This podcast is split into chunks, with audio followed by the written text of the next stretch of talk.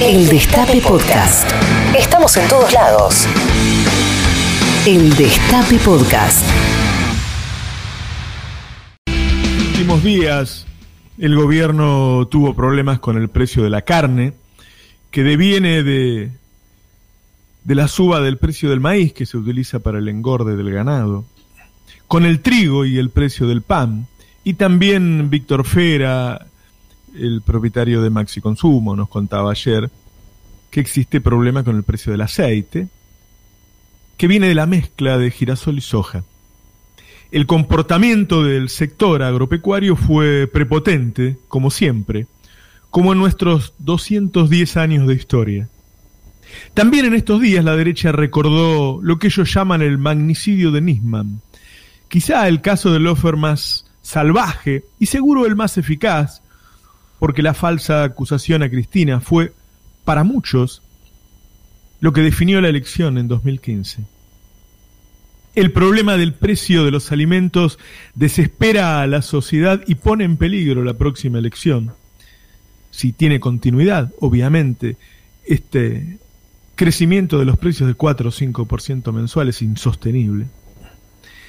Para definir qué hacer, sería bueno repasar la historia.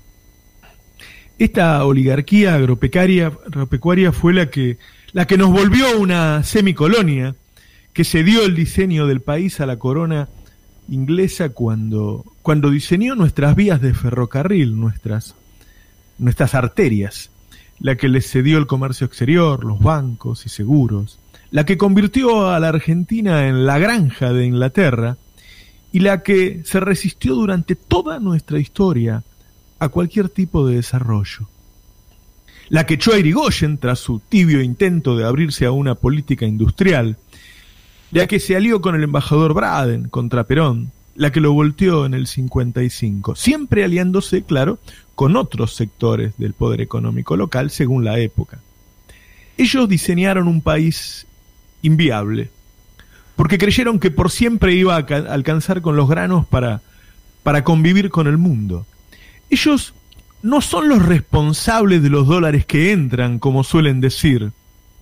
Son los responsables de los dólares que faltan porque evitaron nuestro desarrollo. Era obvio que iba a llegar el día en que Argentina sufriera una falta de divisas endémica, porque al no industrializarse, al no agregar valor, perdería contra otros países. Una tonelada de trigo servía en 1920 para comprar artículos industriales.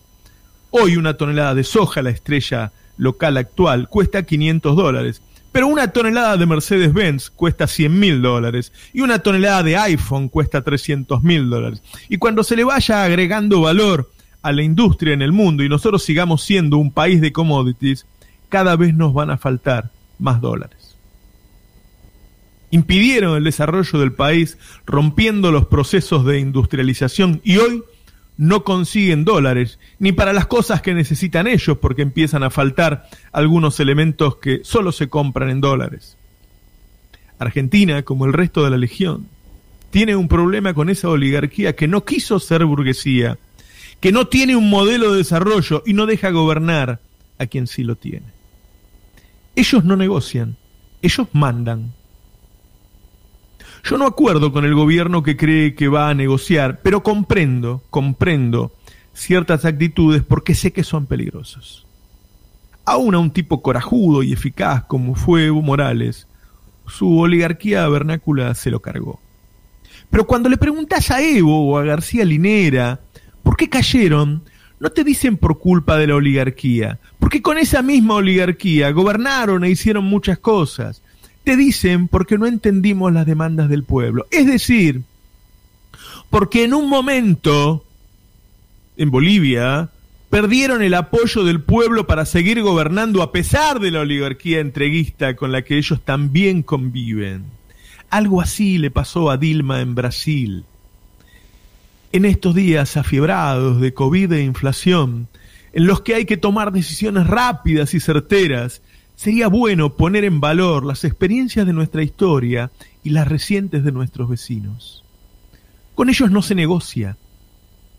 Se acumula poder de nuestro pueblo y de la mano de los trabajadores se los enfrenta.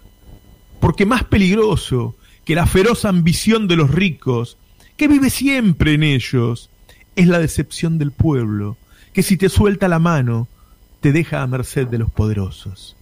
Hay que detener la suba del precio de los alimentos ya, antes de que sea tarde. Buenos días, esto es Navarro 2023. Reviví los mejores momentos de la radio. El Destape Podcast.